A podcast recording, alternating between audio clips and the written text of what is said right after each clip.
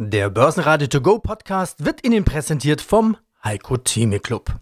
Werden Sie Mitglied im Heiko Theme Club. heiko-theme.de Börsenradio Network AG Marktbericht aus dem Quarantänestudio meldet sich Sebastian Leben. Außerdem hören Sie Andreas Groß im Gespräch mit Kapitalmarktanalyst Christian Henke von IG zum DAX, Chefvolkswirt Thorsten Polleit von Degussa zur Euroschwäche und fast pari zum Dollar und Fondsmanager Klaus Lehr von PT Asset Management.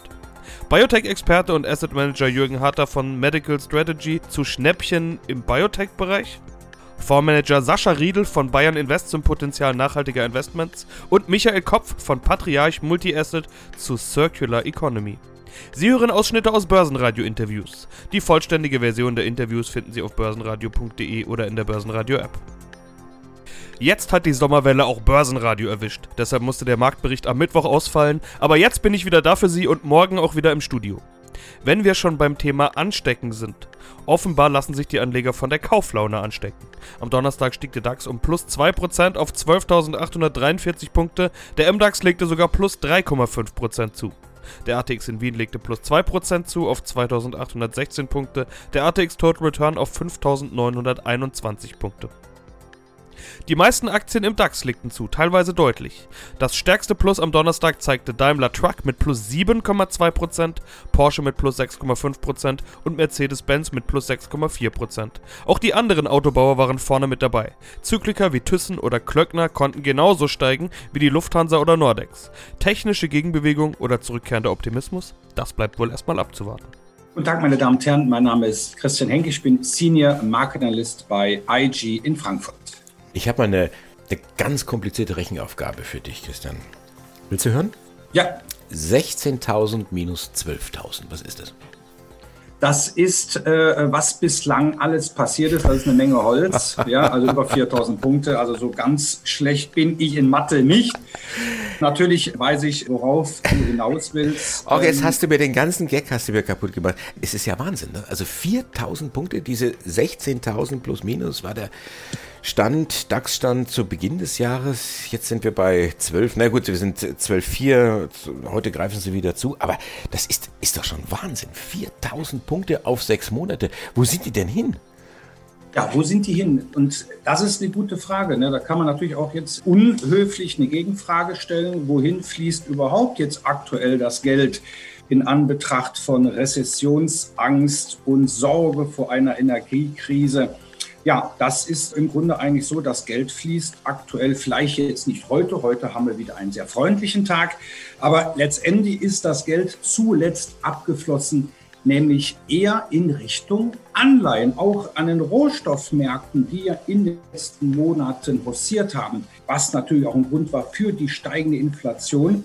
Aber die Rohstoffmärkte gehen jetzt aktuell mit den Aktienmärkten Hand in Hand eher doch per se gen Süden. Da kommen also auch unter anderem die 4000 Punkte her, die der DAX jetzt irgendwo sucht bzw. liegen gelassen hat. Aber das Geld fließt aktuell in den sicheren Hafen und das ist nicht Gold, das sind aktuell US-amerikanische Staatsanleihen. Warum? Ja, das ist festverzinslich. Äh, wir waren schon weit über drei Prozent an der Renditefront beziehungsweise bei den zehnjährigen Staatsanleihen. Jetzt sind die Renditen natürlich zurückgekommen, aber dafür steigen im Umkehrschluss die Anleihenkurse. Und viele große Investoren, die institutionellen, die Fonds, die Versicherungen etc., die scheinen wohl das Kapital umzuschichten, raus aus Aktien, raus aus Rohstoffe, rein in Anleihen. Aber bei den Anleihen in US-Dollar, da hat man doch ein Währungsrisiko und gerade auf der Währungsseite tut sich doch momentan auch relativ viel. Gut, äh, momentan der Euro, glaube auf 20 Jahrestief zum Dollar. Das ist dann so verkehrt auch wieder nicht. Natürlich, wenn man jetzt natürlich die Währungskomponente mit reinrechnet, ist das natürlich wieder eine ganz andere äh, Geschichte, weil auch der US-Dollar sehr stark ist.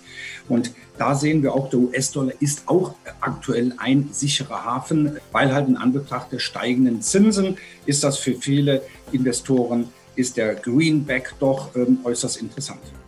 Mein Name ist Thorsten Polleit, ich bin der Chefvolkswirt der Degussa. Und Sie schreiben auch den Degussa Marktreport und der Titel in dieser Woche Euro stürzt ab. Gold halten. Ich habe mal nachgeschaut. DAX auf 20 Monatstief. Gut, heute ist ein bisschen stärkerer Tag wieder. Euro auf 20 Jahrestief und fällt weiter. Wir sind nicht mehr allzu weit von der Parität zum US-Dollar entfernt. Warum denn eigentlich? Warum ist der Euro so schwach? Es gibt sicherlich eine Reihe von Faktoren und zu nennen ist hier insbesondere, dass die wirtschaftliche Entwicklung im Euroraum an, deutlich an Fahrt verliert. Natürlich auch der Konflikt in der Ukraine führt dazu, dass Russland nun offensichtlich die Energiezufuhr noch weiter drosseln wird nach Europa und das verdüstert natürlich die Konjunkturaussichten vieler Länder, insbesondere natürlich Deutschland wird stark getroffen und Deutschland ist das ökonomisch größte Euro-Teilnehmerland. Im internationalen Standortwettbewerb gerät der Euroraum zusehends ins Hintertreffen.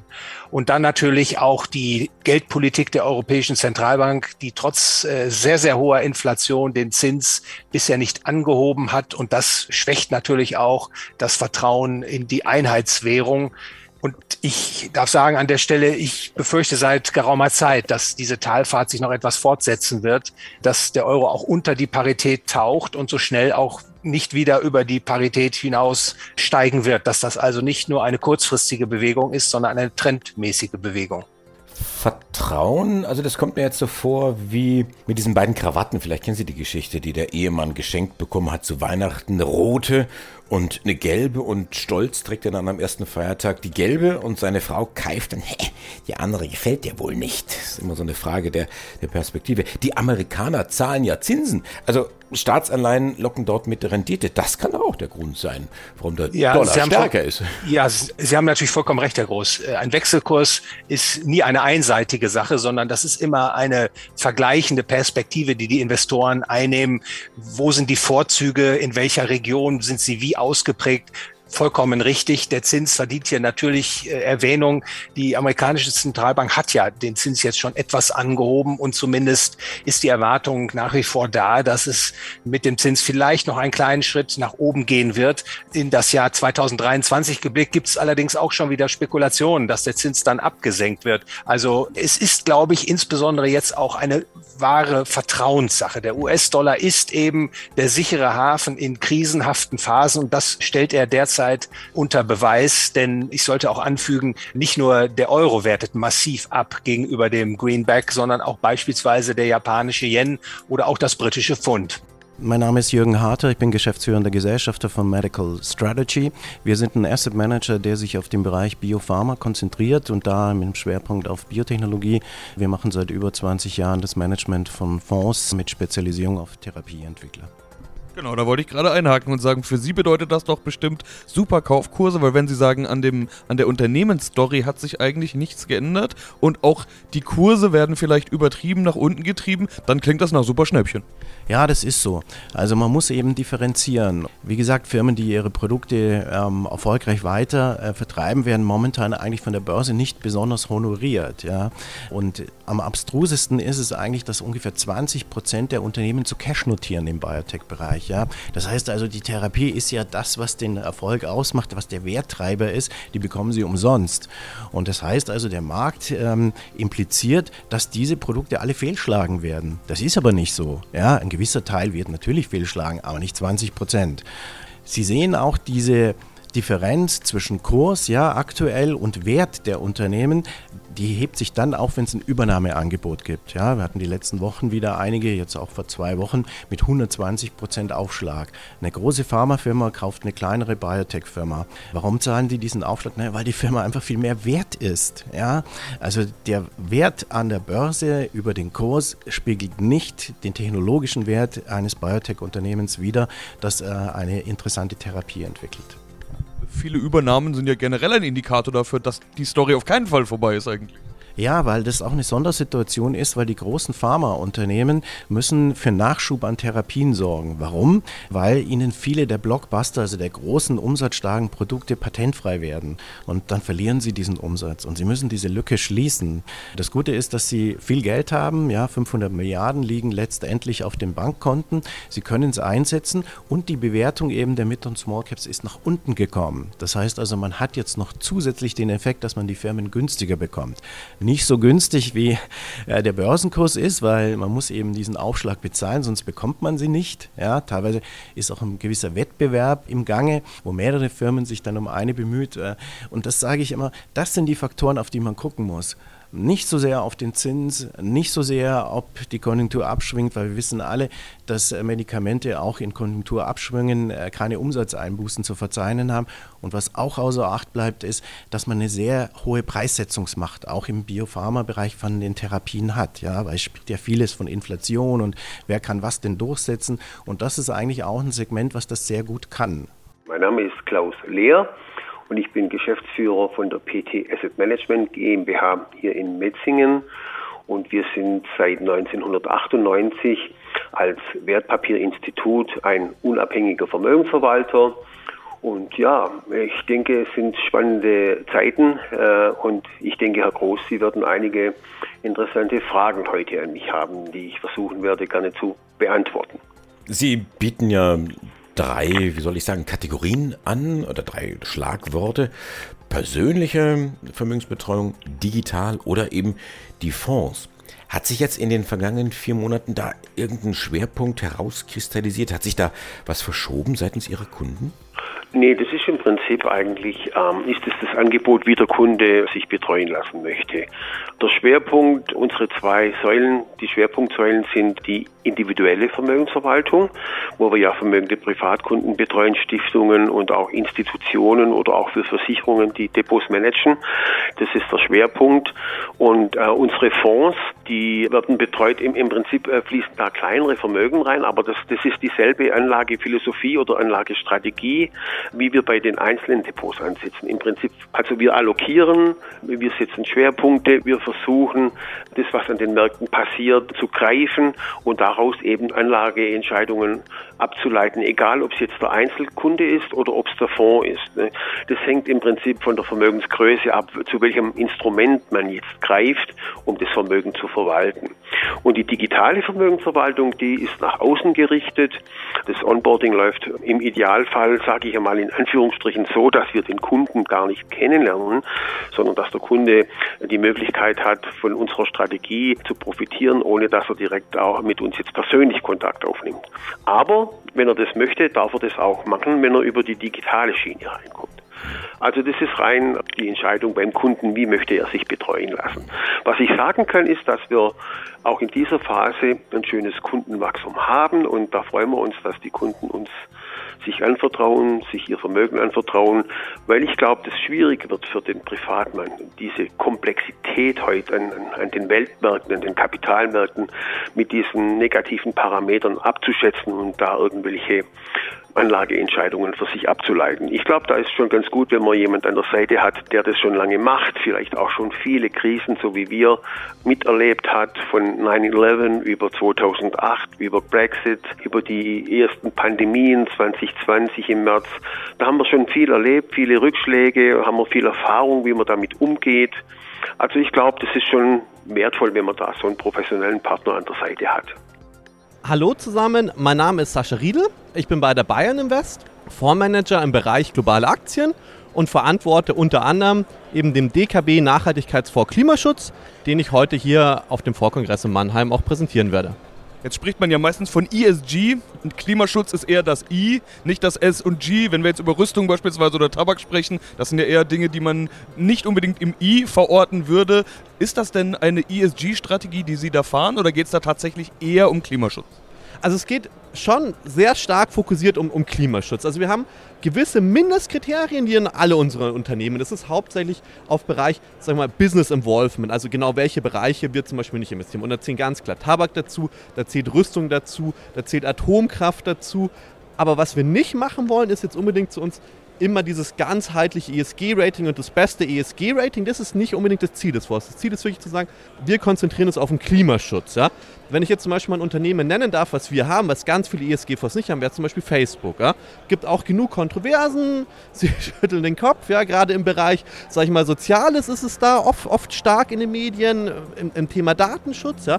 Aber wenn wir uns jetzt mal hier wirklich auf das Thema Klimaschutz fokussieren, ja, dann sind sie absolut führend auf der Welt. Ja? Also die haben schon komplett ihre ganzen Server werden von nachhaltiger Energie betrieben, sie sind führend auch in der Disclosure von dem ganzen Thema, sie setzen sich ambitionierte Ziele. Also im Thema Klimaschutz habe ich wirklich noch nichts gesehen zu einem Unternehmen, was hier irgendwie ein Nachteil wäre oder uns aufschrecken würde. Alle anderen Mindeststandards erfüllen sie auch. Ja? Und da sozusagen sagen wir, okay, wir wissen, es ist nicht perfekt im Thema ESG, aber es ist sehr, sehr gut im Thema Klimaschutz. Es erfüllt unsere anderen Mindestanforderungen. Wir finden das Unternehmen attraktiv, vor allem mit der jetzigen Bewertung im Marktumfeld und so weiter. Dann investieren wir da auch. Aber es ist schon ganz spannend. Die Beispiele, die Sie jetzt genannt haben, Sie hatten über Microsoft gesprochen, Sie hatten über Facebook gesprochen. Ich meine, bei Tesla, da sehe ich ja diesen Klimaschutzaspekt, der vielleicht einem so als, als erstes auch einfällt, dass man sagt E-Mobility, damit eben nicht mehr so viel Dreck in die Luft gepustet wird, um es mal salopp zu sagen. Aber Facebook wäre jetzt oder Meta wäre jetzt nicht eine der ersten Firmen, die mir einfällt beim Thema Klimaschutz. Also das zeigt ja auch schon ihren Investmentansatz. Das Universum sind eben nicht nur irgendwelche Windradbauer. Absolut genau. Das ist auch eben das, worauf wir uns im Fonds konzentrieren wollen. Dass wir nicht einfach sagen, wir machen im Endeffekt einen erneuerbaren Energiefonds, ja, weil das ist das, was sie dann schlussendlich kaufen. Es gibt halt auch viele Themen, gerade wenn sie im Bereich der Aktienmärkte sind, also wirklich gehandelte Aktien, ja, und jetzt nicht irgendwie Private Equities, Venture Capital machen, ja, dann gibt es nicht unendlich viele Themen, in die sie investieren können. Ja. Das heißt, sie landen dann sehr schnell beim Thema Elektromobilität, beim Thema erneuerbare Energien und da haben sie natürlich gewisse Klumpenrisiken drin. Ja? Also ich glaube absolut daran, dass wir in zehn Jahren deutlich mehr E-Autos auf unseren Straßen sehen werden als heutzutage. Ja? Grüß Gott, mein Name ist Michael Kopp aus dem Hause Patriarch Multimanager GmbH. Ich bin dort seit über 13 Jahren im Bereich Vertrieb und Schulung tätig und freue mich heute für das Börsenradio das Interview zur Circular Economy zu geben. Und zwar auf dem Vorkongress. Man hört im Hintergrund, es ist wirklich wieder was los. Wir treffen uns in echt. Wir schauen uns während diesem Gespräch in die Augen und wir sprechen, Sie haben es richtig gesagt, über Circular Economy. Ein Thema, das, glaube ich, manchen schon ein Begriff ist, aber mit Sicherheit nicht allen. Es muss erklärt werden. Auch auf einem Vorkongress wie hier werden Sie wahrscheinlich viel dazu erklären dürfen, erklären müssen und es wird Erklärungsbedarf geben. Also wollen wir doch mal damit starten. Was ist Circular Economy?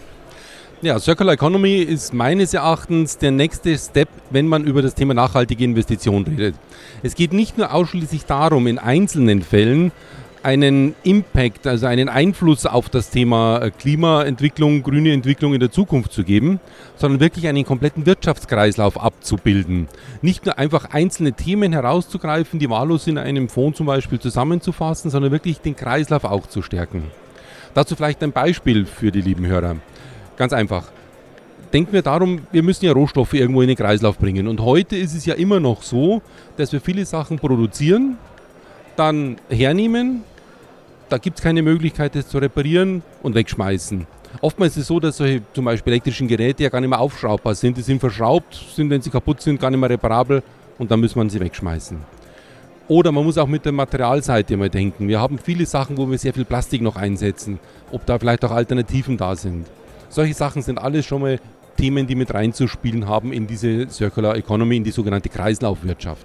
Das heißt, wir müssen einfach schauen, dass wir Firmen haben, Abläufe haben, die wirklich so die Rohstoffe, die wir nutzen, so lange wie möglich im Wirtschaftskreislauf lassen. Und das heißt, nachdem wir die Rohstoffe gewonnen haben, müssen wir schon mal in der Produktion entscheiden, welche Rohstoffe setze ich denn überhaupt ein. Das heißt, ich fange schon in der Planungsphase an bei den Produkten. Was für Rohstoffe sind denn überhaupt notwendig? Oder gibt es vielleicht Alternativen, dass ich eben vermeide, die zum Schluss wegschmeißen zu müssen und eine möglichst hohe Recyclingrate auch zu erreichen? Und da gibt es sehr viele Möglichkeiten schon. Aber das heißt, es ist ein grünes Thema, ein Nachhaltigkeitsthema und Grün, Nachhaltigkeit, ESG und so weiter sind ja die Riesenthemen. Waren es auch schon vor Corona auf einem Vorkongress hier? Ich weiß noch 2020 auf dem letzten Vorkongress, als ich hier vor Ort war, habe ich mit vielen Leuten darüber geredet. Eigentlich würde ich mit ihnen jetzt ja über Nachhaltigkeit reden, aber da ist dieses Thema Corona am Horizont. Plötzlich hat Corona alles abgelöst. Jetzt haben wir Corona gefühlt so ein bisschen hinter uns gelassen, zumindest in der Wahrnehmung. Und zack ist dieses grüne Thema wieder ganz oben. Also wahrscheinlich werden sie nicht nur viel zu diesem Thema hier erklären dürfen, sondern auch müssen, weil wahrscheinlich die Nachfrage ganz groß sein wird. Die Nachfrage ist absolut gesteigert und ich glaube, es hat weniger mit Corona zu tun, sondern ganz einfach auch mit der Wahrnehmung der Leute draußen einfach in den Investitionen. Und es war ja auch lange Zeit so, dass man zum Beginn des Augustes 2022 den Kunden fragen musste, ob er überhaupt nachhaltige Investments haben möchte. Das muss ich ja abklären. Ist jetzt leider verschoben worden, aber das ist nur verschoben und nicht aufgehoben. Also das ist sicherlich so diese Initialzündung. Das zweite ist es, ich schwenke mir ganz kurz ab, Bundesverband Investmentgesellschaften bringt immer eine Statistik heraus. Mittlerweile ist der Absatz im Privatkundenbereich von Anführungszeichen grünen Fonds, also ESG-nahen Fonds, bei 40 Prozent. Das heißt also, das Thema ist offensichtlich beim Kunden angekommen und hat sich sicherlich auch in den letzten Jahren gesteigert, kontinuierlich gesteigert. Und das ist das Wichtige. Das war also kein Step, großer Schritt nach vorne, sondern wirklich eine kontinuierliche Erweiterung. Und wir gehen fest davon aus, dass dieses Thema weiter Fuß fassen wird und deswegen sind wir froh, hier auch das entsprechende Angebot liefern zu können. Börsenradio Network AG Marktbericht Der Börsenradio To Go Podcast wurde Ihnen präsentiert vom Heiko Theme Club. Werden Sie Mitglied im Heiko Theme Club. heiko-theme.de